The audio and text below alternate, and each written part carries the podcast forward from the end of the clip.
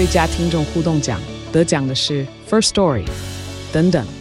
还有一位是 First Story 和 Discord 共同得奖。First Story 最新推出的 Discord 整合功能，是为听众管理新标杆，将拥有会员资格的听众自动加入 Discord 群组。这不仅减少创作者的负担，也为听众带来丰富的互动体验，获得全台 Podcaster 一致肯定。体验这个惊人的功能，立刻点击叙述栏链接，让你与听众互动更上层楼。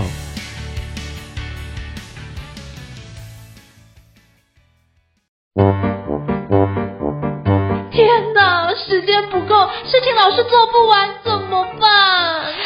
别担心，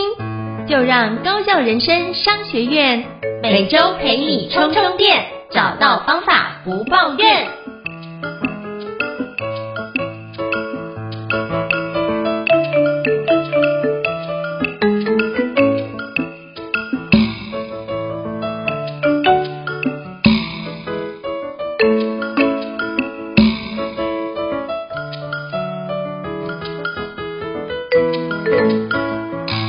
听众，大家好，我是赵英成，欢迎大家来到高效人商学新书访谈的节目。那今天非常荣幸能够介绍一本我认为真的写的非常棒的好书，叫《荧光盔甲》。那这本书的作者是吴均庞先生哦。那吴均庞先生之前曾经担任过德意志银行的前台湾区的总经理，以及在众多金融产业都是身居要职哦。那他退休之后写的一本著作叫做《荧光盔甲》，就是这本书，就是跨国金融家三十五年的人性洞察。那今天非常荣幸能够邀请到吴均庞老师来跟我们分享，就是这是他的这本著作。荧银光盔甲，那我们诚挚欢迎就是均庞老师。Hello，James 老师，你好。谢谢主持人，呃，谢谢你邀请我来这边参加的这个呃节目。是，非常感谢就是均庞老师的莅临哦。那是不是可以邀请均庞老师跟我们分享一下，为什么您退休之后会想要出版《银光盔甲》这本书呢？那是不是可以跟我们分享一下那个是什么样的契机让你想要出版？就是我离开了这个固定的朝九晚五的这个日子之后呢，嗯。我虽然还是有在很多的上市贵公司里面在董事会运作，那我有参与很多大型投资案子的这个过程，但是我的时间上来讲就比这个朝九晚五要比较有弹性，那我就比较有多一点时间来做我自己要做的事情。那我一直希望说是因为以前在职场上面的时候呢，如果出一本书的话，就是说我书里面很多内容可能跟我就业的银行会有一些敏感度在，就不容易随便出书。但一旦变成是呃这个没有朝九晚五的这种职业的这种约束之后，我就比较有这个有这个自由度，可以来写一些东西，来发表我个人的一些想法跟看法。所以我那时候也是有开始写一些专栏。那后来有人建议我，就是说宝瓶出版社的社长建议说，哎，你可以把你的职场上的一些经历到的事情呢，把它用故事的方式叙述出来。那因为我本身也是一个喜欢读书的人，我就发觉说很多。复杂的商业的模式，呃，如果用很这种学术性的方式来写，很多人看起来没有什么意思。同时呢，因为金融市场的这个变化是瞬息变化，那三五年以前的东西现在就已经不再受用，那更不要讲说学校的教科书也都一再的更新，所以我觉得不如用故事的方式来叙述一些金融。交易的背景，同时呢，金融交易的背景的最大的过程还是人与人之间互动所产生出来的结果。嗯，所以《银光盔甲》这本书呢，就是希望透过十六篇的故事来叙述在跨国金融里面的一些生态。那先从这个故事的这这个书名来讲，《银光盔甲》。银光盔甲呢，英文就是 Silver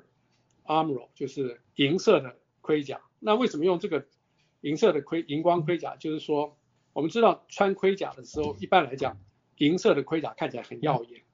对，很很亮丽，很雄壮，哦，那所以说很多在外商工作的外商跨国机企业工作的人的话，他们的衣着啦，啊，这个都很讲究，所以别人看起来都觉得哇，这个人好像很了不起，很高高在上。那我所谓银光盔甲，就是说在跨国金融里面看到对方都是穿的很整齐的西装啦，很很高级的毛料啦。或是穿着很很很高级的皮鞋，但事实上呢，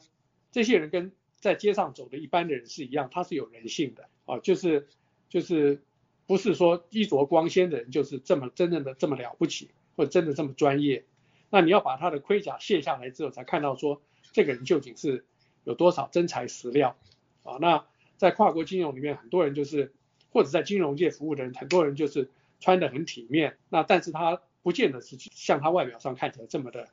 这么的体面，这么的专业。所以呢，我觉得我用《荧光盔甲》这个书名来叙述十六篇故事，就是人在其后有很多人性的温暖啊。那不要认为他穿了盔甲哦高高在上，就觉得他是一个不可侵犯的人。事实上，呃，两个金融界的人在一起，不管是面谈啊，或者是沟通或者交易的时候，大家都把自己的武装拉得很高，都穿的是银光盔甲。嗯、那事实上就一定要有方法卸下对方的盔甲。这个盔甲可能是无形的盔甲，是心里面的一些排斥，然后让他能够愿意接受你是这个人，或者你去接受这个人。那我想这就是我写这个我退休之后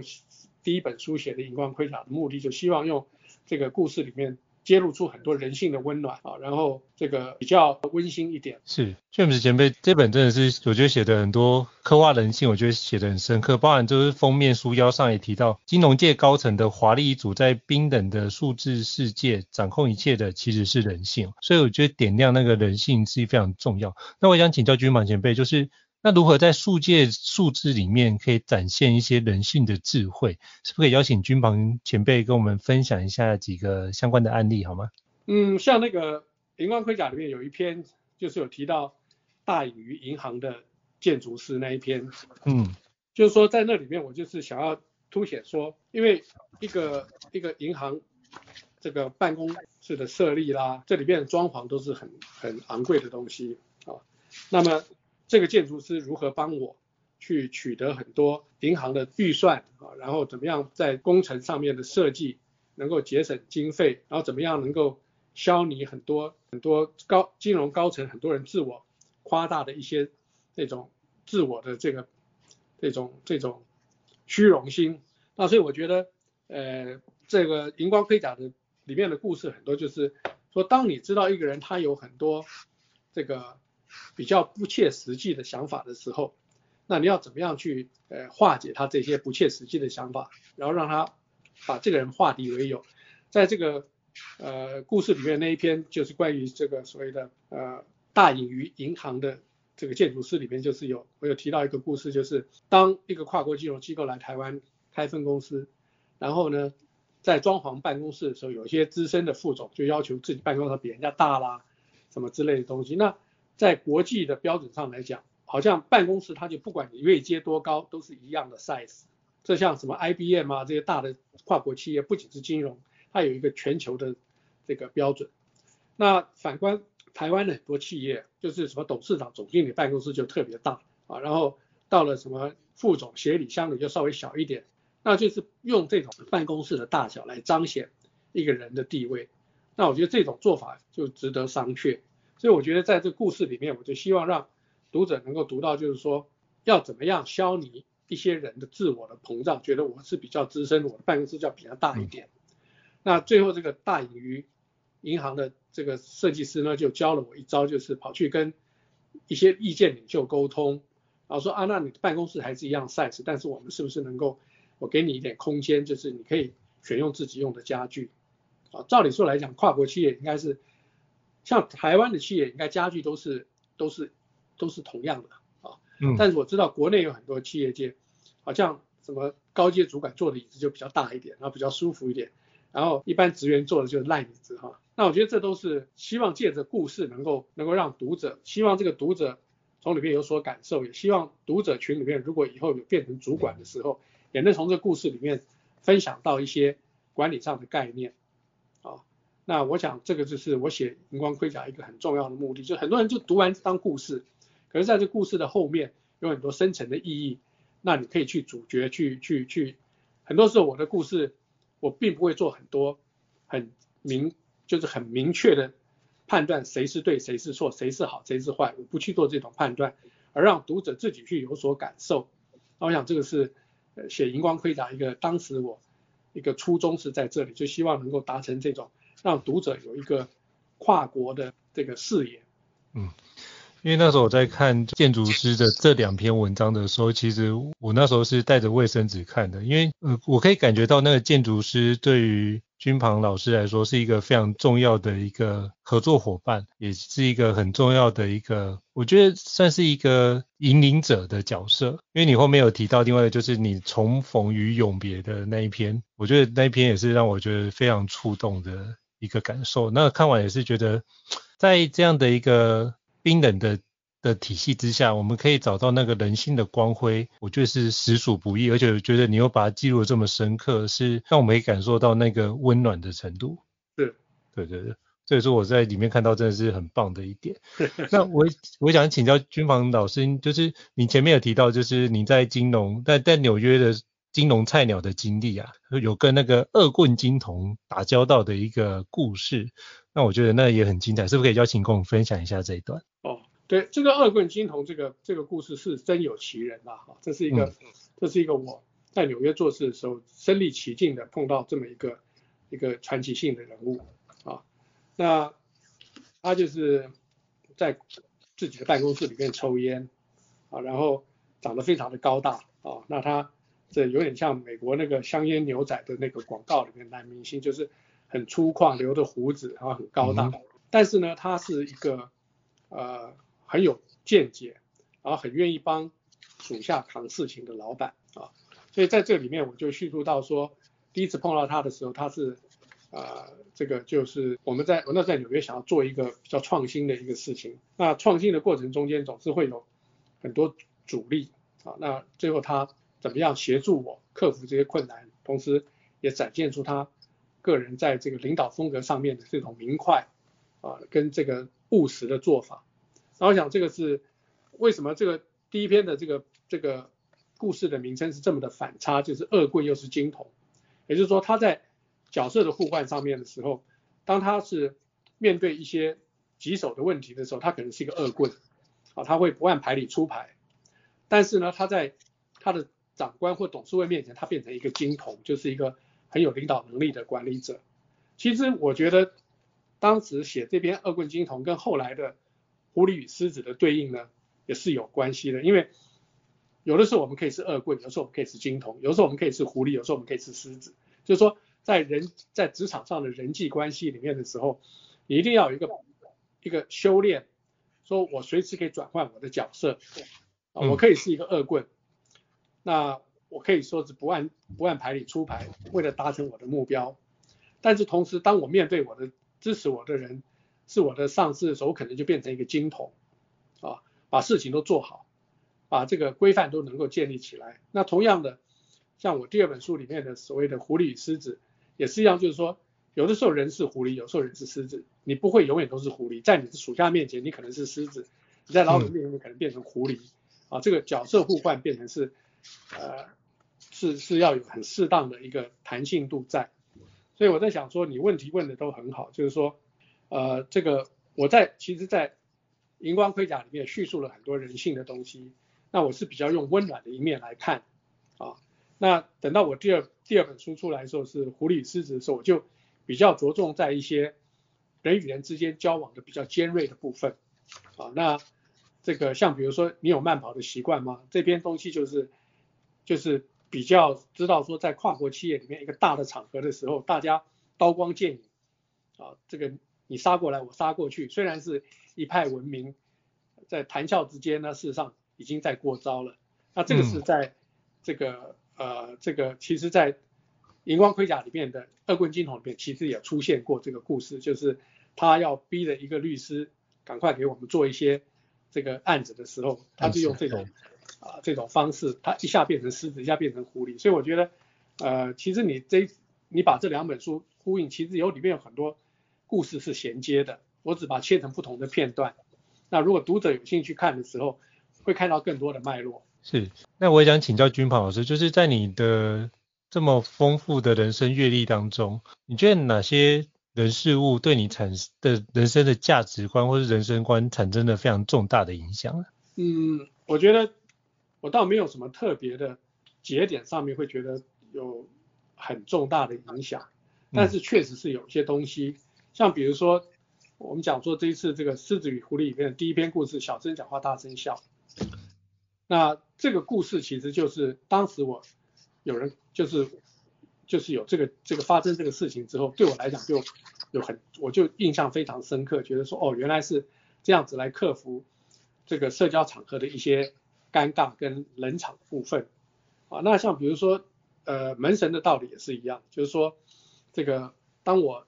被领悟到了说门神的道理的时候，对我也有一个很大的冲击啊。所以我觉得在在我的职涯生活里面的时候，我觉得。很多的同僚、同事、长官，他们讲的一些话，我会比较仔细的去听，然后日后来回味，然后发觉，哎，我因为听了他这一席话之后，我做了一些转变。他这个转变有时候不见得是当下马上转变，而是事后会再去回想。所以像我这个狐狸狮子的时候，事实上是离离开我朝九晚五银行的工作六年之后再来写，事实上回顾的很多的。这个故事的内容可能是十年、十五年以前的故事，但是因为我常常做一个比喻啊，就是你的问题说，哎，我职涯上有什么变化？我常常有一个比喻，就是，呃，你知道像奥林匹克有一个很新的项目，就是激流泛舟，从上面有一个激流下来，然后你一个独木舟哈，那你会碰到浅滩，会碰碰到石头，会碰到这个呃瀑布，你要怎么样让你的船稳定，然后能够行舟过去？当你在做这个急流这个泛舟的这个项目的时候，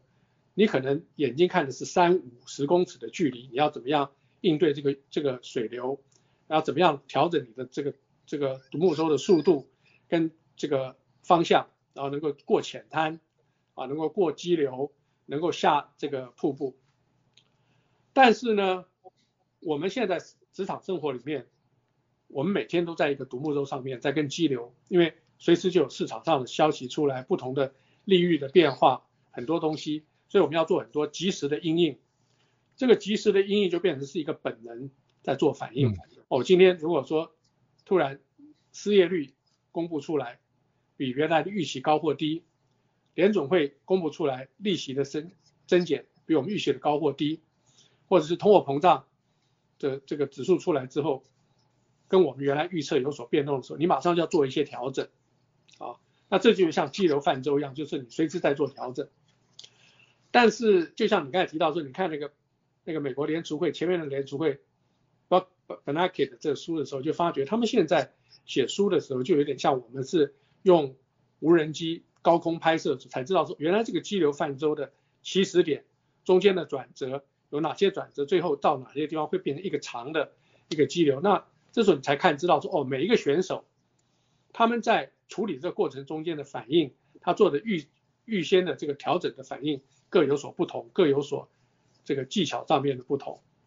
那所以我觉得回过来讲，就是说在职涯生活上面，其实我做了很多的转变，可是那时候转变只是一时之间的本能性的反应。那等到现在退休之后，再把视野拉高，把这个时间的跨距拉长之后。就可以看得到说，哦，原来当时我们在这个环境的时候是二零零八年金融风风暴，到二零一一二年的这个萧条，到这个二零一九年到二零二二年的这个疫情，究竟产生了什么变化？那在金融界里面有什么有什么有什么有什么特殊的应应的策略啊？那我想这个时候就就会就会感觉到说自己对一些职涯上面的看法。一基本上我现在已经不是做朝九晚五的工作，可是像前一阵子这个疫情起来的时候，很多制造业呢，他们就开始大量的把银行的钱借借出来，他们就先把银行的利息借呃这个这个额度借出来，就是因为当市场反转的时候，现金是最大的，所以他要确定说他的这个资公司的这个资金流能够充分，他就去把银行本来承诺给他的额度先借出来。顶多是，而且利息很低嘛，所以说顶多付一点小小的利息，但是就是让手上的现金够多，因为可能要去抢抢这个原物料来备存，因为可能疫情起来之后没有船运输了，在这开始的时候就要先要去把这些东西拿进来。那我想这个都是这些都是呃，在我现在来观察就发觉说，其实很多时候要有一个宏观，但是在宏观还没有出现的时候。即时性的东西要怎么做？啊，那有很多人，很多企业家都是因为曾经有过那个 SARS 的经验，所以他们知道这次疫情一起来，口罩不够的情况之下，他们就想起来当初 SARS 是怎么样的情况，那可能现金不够，所以他们第一个时间动作就是跑去银行把所有的额度都借出来。啊，那我想这都是我觉得在职涯生活里面的时候会看到一些一些主事者，不管是我的老板啊或者我的客户做的一些动作，哎，对我来讲也有很深层的这个影响，说哦，原来这种。即便你现在不缺钱，可是要未雨绸缪，要赶去借钱，即便付一点利息，吃一点亏都没有关系，但是要为，呃，就是要为了怎么讲，就是雨还没下来，先把伞准备到。我想这就是对我来讲有很有有很多深层的这种意义在里面。是，我觉得这是一个很好概念，就是未雨绸缪的角度去思考，然后去判断最坏的状况会影响到什么程度，然后有什么样的风险，然后去反向去思考，那以终为始的方式去回推这件事情。我为从刚刚里面跟就是君宝老师学习到，那其实君宝老师在这本著作就是《荧光盔甲》里面，我觉得有一。一个很重要的一个句子一直在我脑袋中浮现，就是苏格拉底曾经讲过一句话，就是我无法教任何人任何事情，我只能驱使他们开始思考。这两本著作都让我去重新思考，就是在跟职场跟人应对。那如何展现温暖的一面，以及如何在狐狸狮子里面，我可以思考一下，我如何去当狐狸跟狮子的那个角度。我觉得那个角色的扮演或角色转换如何更加自在，这是我从您书里面得到的一些收获跟滋养，这样子。那我觉得你讲的非常的好，我听到有这种读读者反应，我心里也很高兴。谢谢谢谢，我这是您书写的好，不是我读的好，是您这个书写的太好了，这样子。那我想请教就是均庞老师，因为其实您在书里面提到，你三十一岁就已经就是获得总经理的职务哦，就已经身居高位。那是不是也跟我们分享一下，就是这对你的职涯发展有什么样的不一样的影响或者是转变呢？其实我那个时候这么年轻做到外商的总经理也是一种机运，当然也是有老板。会提拔我，给我有这个机会了哈。那我觉得是我个人的 lucky，是我个人的幸运。那是不是跟我的能力直接相关？我觉得也不完全相关，因为有能力比我强的人很多，我也看得到，但他们刚好没有这个机运，没有在这个位置上面，所以我我只能讲说我是比较 lucky 啊。那当然一当你在年在那个年代，就是在那个年纪的时候，呃，做到一个比较重要要负责任的位置的时候的好处呢，就是。我那时候精力无穷，所以我常常，呃，我常常下班回去吃完晚饭，陪小孩吃完晚饭之后，我又再回公司去上班，啊，那那那个那有的时候我就是像礼拜六礼拜天，我还在家里面用远端的电脑在写东西，所以我就觉得说，我的感觉上就是说，当你在很年轻的时候有赋予重任，你相对要付出很多，就可能会牺牲了家庭的时间。要做一些牺牲，就是无法真正说做成一个平衡式的生活，说啊，我这个八小时上班，八小时家庭，八小时休息，这是不可能的事情啊。那我觉得这个是呃，现在回头想，我那时候比较年轻的时候，就做了一个分行的总经理，我要扛的责任很多。那所以我觉得跟读者的这个分享是说，当你意气风发的时候，一定要想到说什么。可能负面的事情会出现，心里要有所准备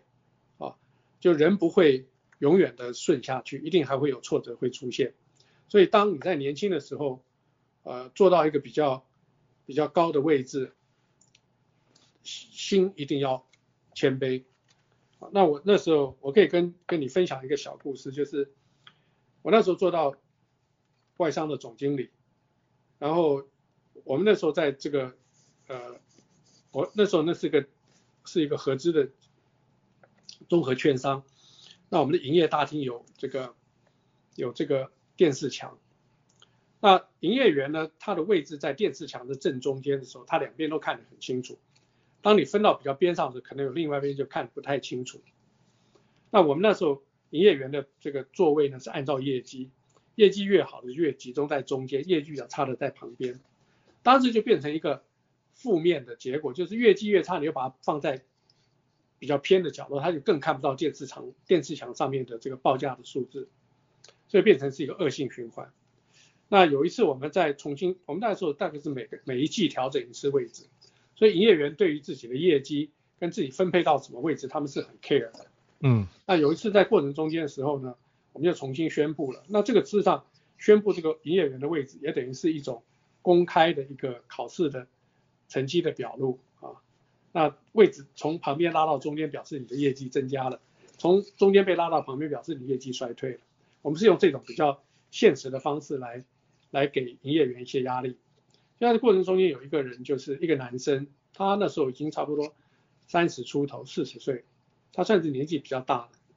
结果在安排的过程中间，我居然把他忘掉了，就把他留在边上。事实上他业绩进步很多。那等到宣布完之后，他就走到我办公室来跟我讲说：“你把我漏掉了。”他说：“照我的这个业绩，我应该做在什么方向？”哇，我一看就知道说，我们确实是把他遗漏了。那我当下的反应就是说：“我跟你道歉。”啊，我说我现在马上帮你再重新做调整。结果他突然就看着我说：“他说。”有你这句话，我不动也没关系，下下下一季再动好了。哦，我说为什么？他说我从来没有碰过一个老板会当面跟属下道歉。我说我很抱歉，这个事情这样我的疏忽，那我现在马上帮你去做调整。他说不要了，下一季再说。那我觉得这就是一种过程中就是我我会觉得说，我那一次我倒对自己倒是还蛮蛮蛮吃惊的，就是说我会公然的跟我的属下当面道歉。那确实是我做错，我不会去硬凹。那我觉得这个可能就是，呃，如果说听众朋友想要知道的，就是当你在，其实也不一定要做到总经理。如果说你现在是一个小组长，是一个有有有属下的人的时候，永远要记得一点，就是其实你会犯错。那犯错的过程中间的时候呢，当属下帮你指正的时候，你马上道歉。那我觉得第一个你学到的东西，属下还会更尊敬你。你不会因为说你死不认错，他会尊敬，他反而会更讨厌你。所以我觉得这个是我我个人的心得，就是当你在年轻的时候，别人看你意气风发的时候，事实上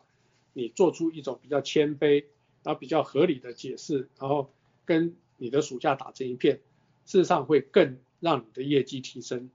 是非常感谢，就是军老师跟我们分享，就是谦卑。当我们犯错的时候，也确认这是我们说，我们就马上道歉了。那意气风发的时候，要想着可能挫折也会接连而来都出现，因为福祸相倚的概念会出现。那我也想请教军老师，因为今天实在太难得，所以要跟你请教一下。因为像您对于那个国际的局势啊，有这么宽广的视野，是不是可以邀请您跟我们分享一下，我们怎么样去培养，该做什么样的事情才能够培养自己打开国际视野呢？哦，这个还是还是那句老话，就是说，其实国际的视野，就是你要跟不同的文化、不同的人种做沟通，啊，这才叫国际。那要怎么样去不同的方式来沟通的时候呢？就是要多读，就是说，当然我讲这里面很重要，就是你的英语阅读能力要要要能够很好。所以你可以从很多的呃报章、杂志、书籍里面，或者即时的新闻里面去探索这个最新的知识。然后对方用什么用什么名词，用什么方式来表达这件事情，那那在这里面就是因为英文是一个国际沟通的共同的语言，所以当你英文够好的时候呢，你就比较可以知道说用什么方式来表达你自己的意愿，然后对方也能了解你在做什么事情。我想这个就是呃，其实在这个不管是荧光盔甲或是狐狸狮子里面其实有很多的对话，事实上用中文写的，可是那个对话的内容是比较西方式的。也有人讲过说，看我的这两本书好像在看外文小说的样子啊。那那所以我觉得你的问题问得很好，就是说要怎么样能够达到你的国际化的这个这个这个视野呢？我觉得很重要一点就是能够从不同的文化人种的这个。他的背景来反反反馈一下，说他怎么看台湾人。我想这是一个很重要的一个方式，就是你要能够设身处地去想，说他会怎么样来来看这个事情。比如说在《狐狸狮子》里面有一个有一个故事是三六三银行经理人啊，那在这里面有一个我叙述的一个人，就是他就是很积极的在参与一个银行人事调整的过程，然后他就说他的。祖父是西班牙人，祖母是日本人，怎么样？就很多不同的人种。那我觉得，在这个里面，我就感觉到说，这个故事的主角听到这个东西之后，他就很嘲笑，认为说，就像我家那只狗嘛，是米克斯，是混血种嘛，就是说很多时候你要知道对方他用他的不同的，因为其实外国很多人他们的这个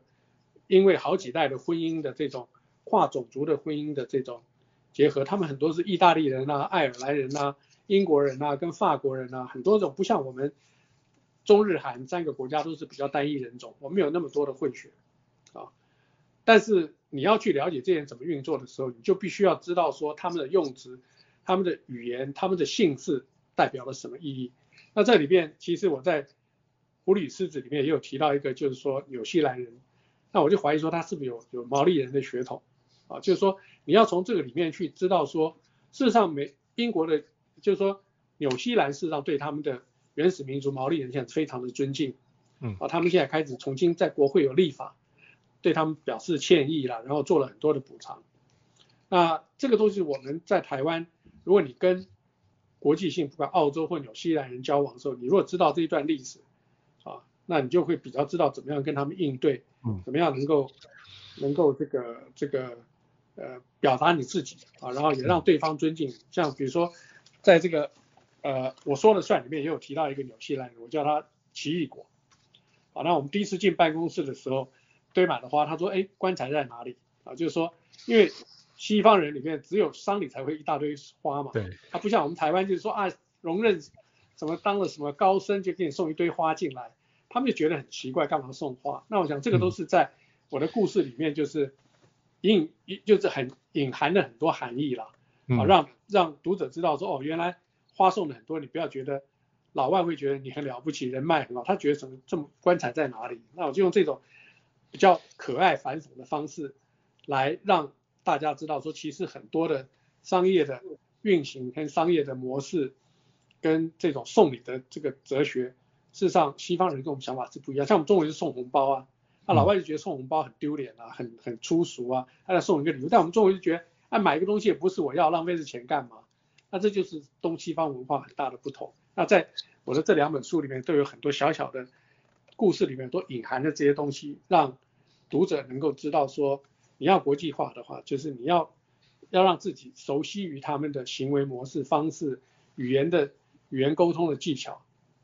我觉得这是一个很棒的一个角度，从不同的文化的背景的人怎么看待台湾的，怎么看事情。就刚刚 James 前辈提到的那个故事，其实就让我想到我之前在美国有跟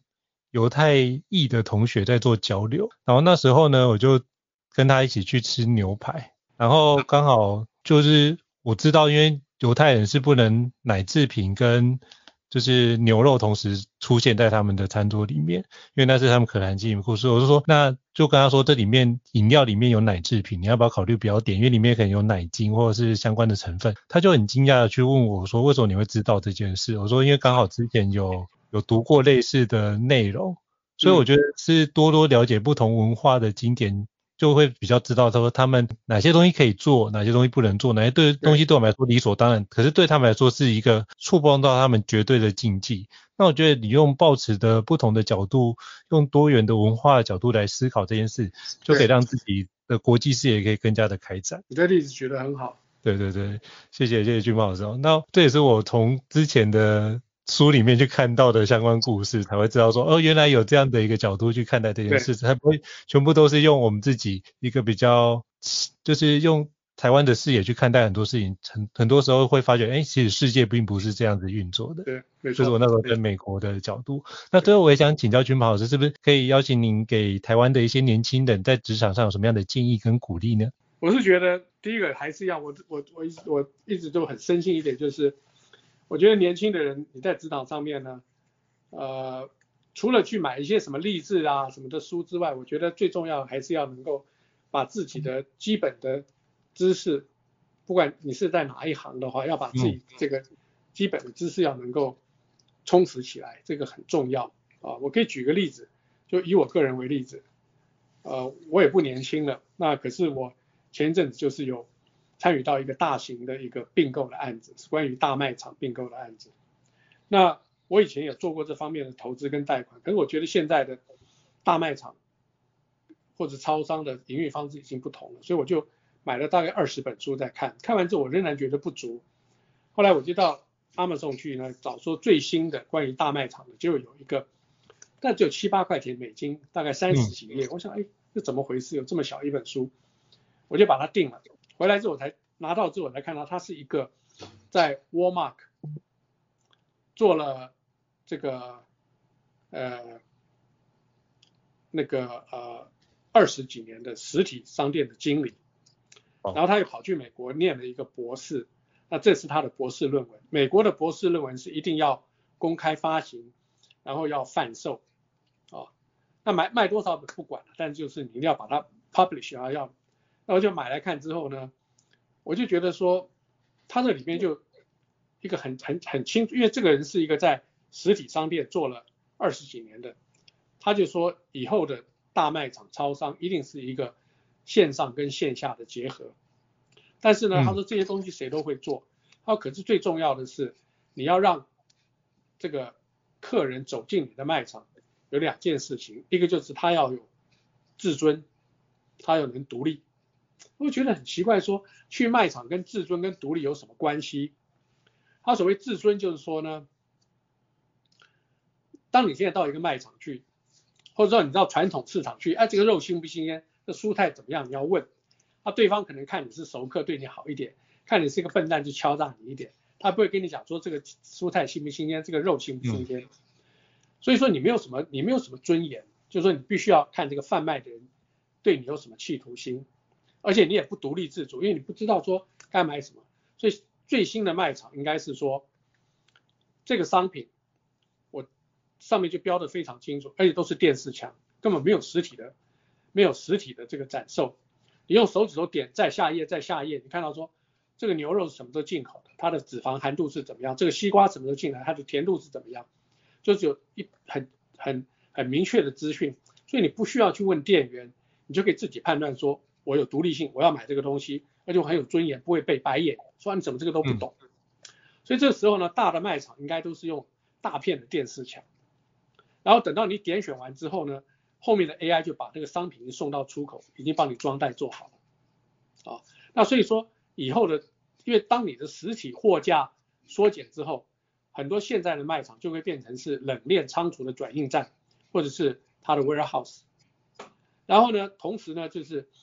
当你的 AI 进步到的一个程度，哎，事实上已经可以做到的就是人脸识别，然后那个客户的这个脚步追踪，所以我就知道说，哦。吴吴先生都是每个礼拜三的下午三点钟会来买什么东西。那当你的足迹靠近的时候，我就在你的手机上面就显现说，你上次买的牛肉牛肉现在又在进口，价格上面去上个礼拜是多少，现在是多少？你要不要考虑再买一次？你上礼拜买的西瓜甜度是多少？现在又同样的等级的西瓜进来，那是多少？就是说完全这个自动化，所以让你一个人走进卖场的时候不需要去问说，哎。我要买什么东西在哪一条线上？我要买什么找不到，你可以直接就是，哦、嗯，就是用这个 AI 的智慧。然后呢，货架上面如果要铺设实体的货物的时候，也可以用摄像头去追踪，说这个货架东西被拿掉多少，是不是要马上补货了？甚至于标签、电子标签，统一的在三点半以后，很多新鲜东西就打对折，那你标签就可以在中央控制室把它标出来。那我觉得，我就读了这东西之后。当我们在坐下来讨论这个大的并购案的时候，我就发觉比我年轻的专业的人，他们还没有想到这一点。那我比你年纪大，我只是看了一篇博士的论文，我可以在会议上面就讲出很多他无法接受的，就他不知道的东西，他会觉得很新鲜。我想这就是一个，因为现在这种弹指之间，你可以在 Amazon 买到最新的书籍，马上就送过来，然后你看了之后才知道说原来就是我在那个。会议上面我就说，我们买，我们如果要投资这个大卖场，我们买了以后要做什么？嗯，大家都讲不出来，什么线上线下实体跟虚拟结合。我说你要最终目的是让客户进来有自尊跟独立性嘛，那你就从这两点去看说，我要自尊就是我不要问任何人，我就是要买这个东西，我有独立性判断，就是说我知道因为上面的过程，那就不要再去问专家，不要再去问店员，不要再去问经理了嘛。那我觉得。如果说你要朝这个方向，那你买这个大卖场就知道说，我要把它电子化，我要多少投投资成本，所以我现在买价中间我要把它减掉多少，就你可以跟卖家讲说，哦，你这个商这卖大卖场不错，可是我进来的时候，嗯，我还要花一百亿来做这些电子化的东西，所以现在我要从你的买价中间要做一点削减，那补足以后的东西，因为你如果说不卖，你也是要朝着方向做，你现在卖给我，我也是要朝着方向做，但是我的投资成本就这么大，所以在买在买卖价格上我要做一些这个这个减价的动作，我觉得这个都是一个过程中间的时候，就让我觉得说，只要你有心去做，然后。让自己的这个视野扩大，那对，尤其是年轻的人，当你在被老板授予一个一个一个任务要做什么事情的时候，如果你去赶快的阅读到最新的资讯的时候，你在会议上面就可以表达你的意愿，然后让老板觉得说，哎，你这个人很有头脑，你拿到最新的知识。因为我觉得现在这个啊、线上的这种资讯，消弭了很多以前不公平的竞争的。以前的话是说啊，我比较有钱，我可以订外国的杂志，我可以去国外读书，我得到资讯比你 local 多。现在没有差，大家都在线上有，那所以就变成说，你如果不去好好的运用线上的资讯，像像我们讲的 chat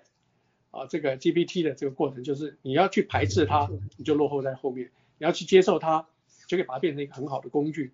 我想这就是我可以给比较年轻的这个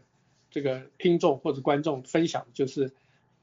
不二法法宝就是要多读书，然后要充实自己的知识。好，非常感谢，就是君庞前辈跟我们做的一个提点，就是多多的阅读好书，然后让你拓展自己视野，然后把自己专业磨练到国际等级，这样基本上你的职业发展都会很不错。好，那非常感谢君庞前辈的一个分享。那如果各位听众觉得高效人商学院不错的话，也欢迎在 Apple Podcast 平台上面给我们五星按赞哦，你的支持对我们来说是很大的鼓励。那如果想要听的新书呢，也欢迎就是留言，让我们知道，我们陆续安排来跟各位伙伴分享。那再次感谢君庞前辈的莅临，感谢您，谢谢。高校人生商学院，掌握人生选择权。